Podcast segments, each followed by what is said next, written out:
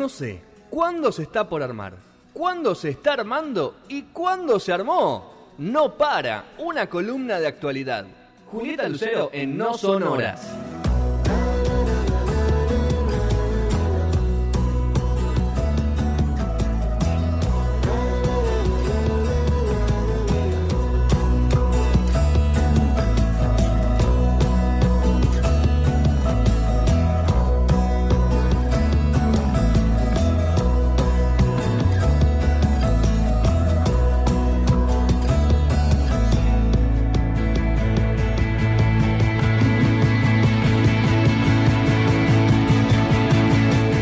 Cuarto y último bloque de No Sonoras, va, cuarto no, porque tuvimos un montón de bloques entre medio, ¿no, Manu? Hicimos un montón de mini bloques. Fue creo que récord. ¿eh? Hicimos mini bloques hoy.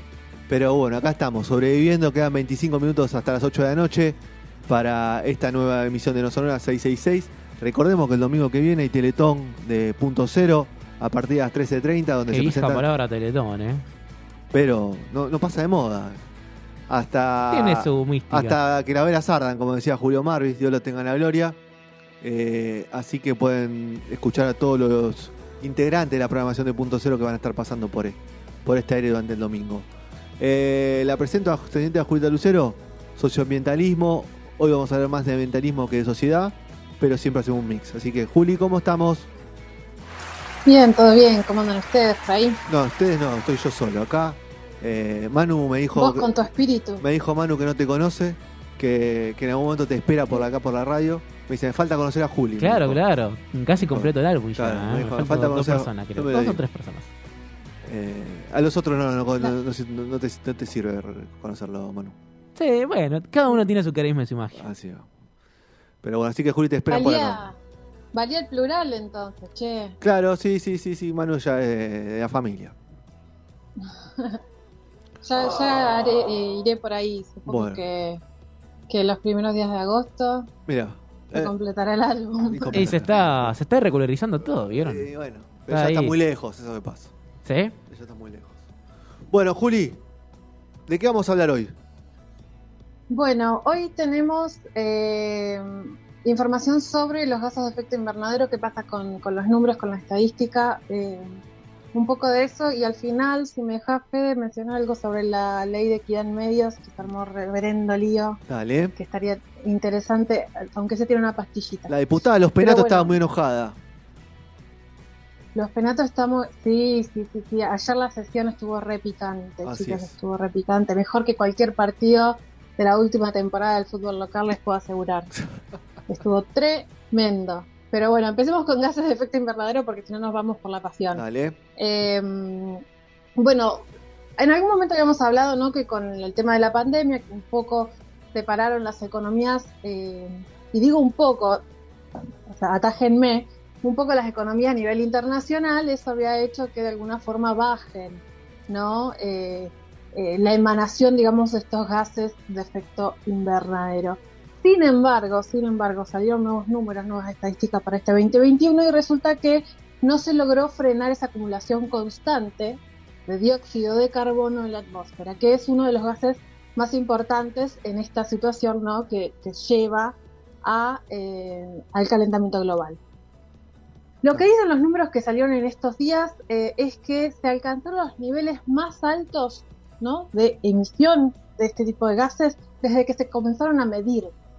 O sea, no es que subieron un poquito después de un 2020 tranquilo, se llegó al nivel más alto desde hace 63 años, que eh, fue el momento en que la primera vez eh, efectivamente se midió, se tomó en consideración esta situación y se empezó a, medir.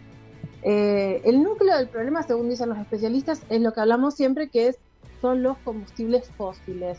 La energía producida a partir de petróleo, gas y sus etcétera, son distintas formas de producción, que en la Argentina eh, lo vemos en el sur, en Comodoro Rivadavia, con un petróleo, un barril bastante más pesado, que es distinto, y sobre todo con la gran estrella de los últimos años que ha sido eh, Vaca Muerta, Vaca ¿no? El yacimiento Vaca Muerta y sus alrededores con eh, gas tradicional, fracking y, y también eh, el, el, petróleo, ¿no? Y los impactos que han tenido ahí en el ecosistema o cómo funcionaba el sistema productivo sobre todo el Valle del Río Negro. Bueno, este estudio en particular es a nivel internacional, no da números de nuestro país, pero dice que, bueno, el estudio de, eh, viene de Estados Unidos, ¿no? del Instituto Oceanográfico Scripps, se llama, Así es. y de la Oficina Nacional de Administración Oceánica y Administración de Estados Unidos, y, y Atmosférica de Estados Unidos, perdón,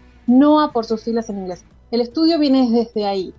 Lo que dice es que durante mayo los niveles de dióxido de carbono en la atmósfera alcanzaron su pico máximo con un promedio mensual, y acá les voy a tirar el número, de casi 419 partes por millón.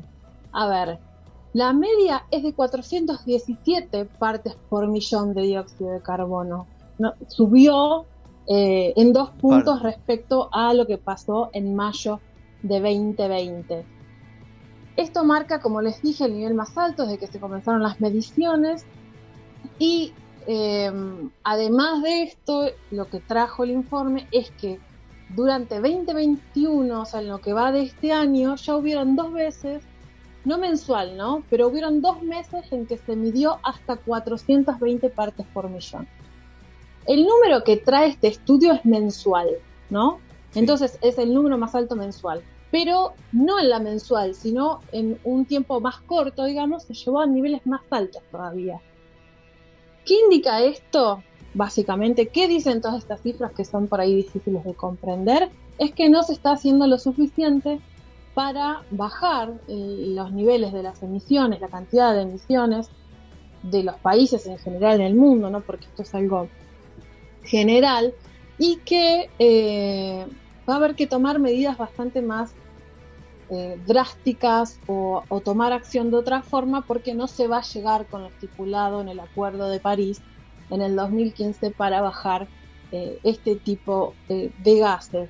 No solo, ver, no, solo hablamos- llega- no solo nos llegamos a, a fre- a frenarlo, sino que lo estamos. Hay que frenar el incremento primero, Juli, para bajar los niveles. Primero, Es que va todo, claro, primero el va objetivo. todo de la mano. Claro, pero primero frenar el incremento, porque no hagamos más de lo que estamos haciendo, primero. Y después empecemos a bajar los niveles. El acuerdo de París, que está bastante, fue bastante bastardeado por la administración Trump, y que Biden está to- tratando de retomarlo.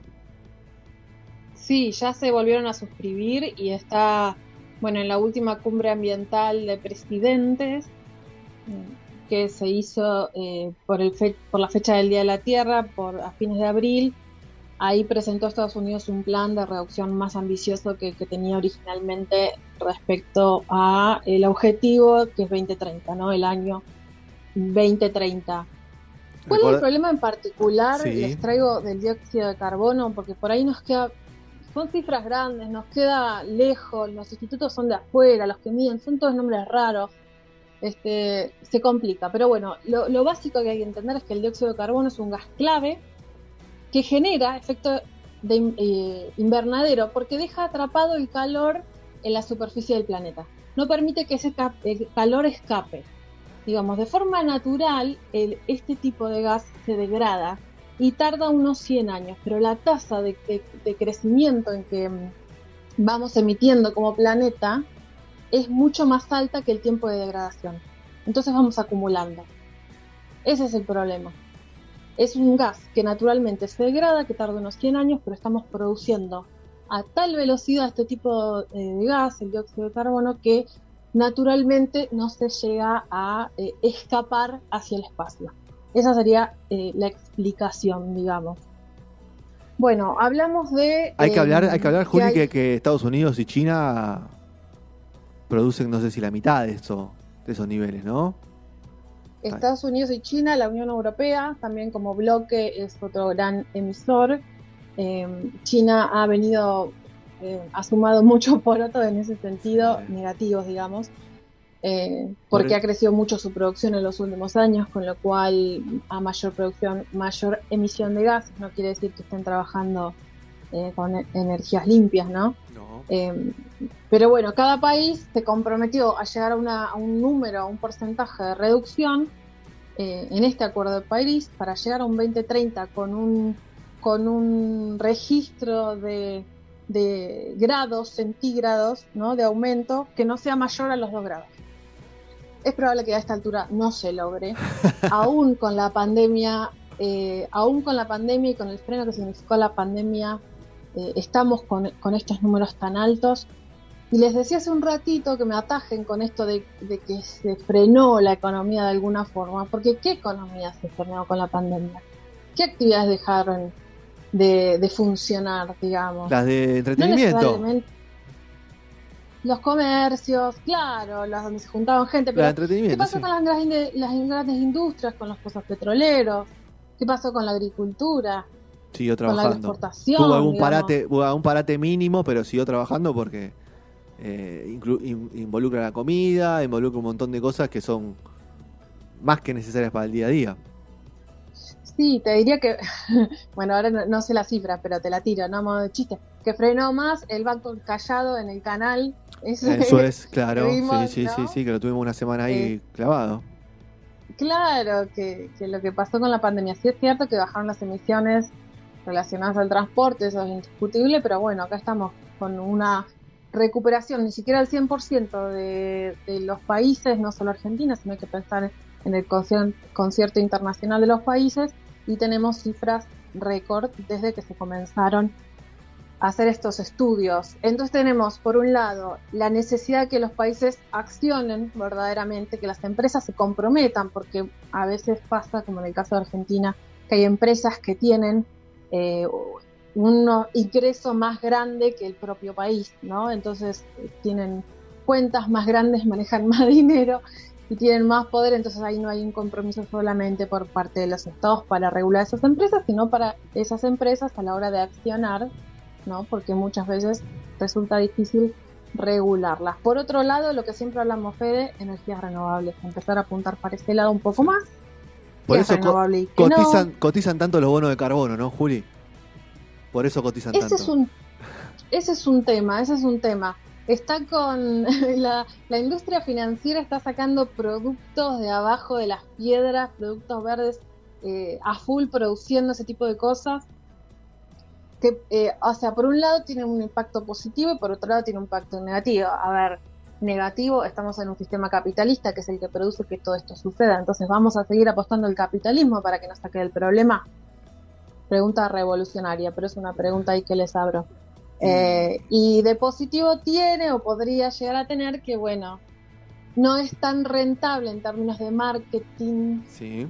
al menos, financiar cierto tipo de industrias. Hay bancos, eh, estamos viendo incluso en los medios como los bancos, tal vez dejan de invertir en empresas vinculadas a la emisión de carbono. Así es. Eh, eso, eso es algo, eso es algo positivo. Pero bueno, así como cualquier industria, la industria financiera muta y cambia todo el tiempo, con lo cual es algo que estamos en transición, tenemos que ver qué va a pasar. Incluso Argentina, esto lo hablamos en algún momento eh, de lo que pasó en esa cumbre de presidentes por el cambio climático, o en contra del cambio climático, debería Sí. decir. El presidente Alberto Fernández planteó esta situación de intercambiar eh, deuda externa por eh, acción climática, ah, muy bien. que es, que es una novedad. Pagar o en sea, especias, diríamos. son esas cosas que hay que agarrar de pinzas porque eh, por ahora es una solución o Eh, una propuesta creativa a un problema que tenemos de deuda pública y privada externa. Eh, y digo con pinzas porque, bueno, en este tipo de intercambios, por un lado se legitima una deuda que muchos consideran que no es legítima ni legal. Entonces, al aceptar estos cambios, digamos, estás diciendo que lo que tomaste bono a 100 años o lo que tomaste como deuda estuvo bien y respondes por esto. Pero por otro lado, eh, son solo propuestas, recién se está hablando, todo esto viene a partir de un informe que hicieron desde la Universidad de Cambridge analizando eh, qué pasa con lo climático en los países y hay tres países en el mundo que se verían beneficiados si se hace este tipo de intercambio por acción climática, uno de ellos sería Argentina. Cabandí estuvo hablando de esto en los medios Sí. hace unos días.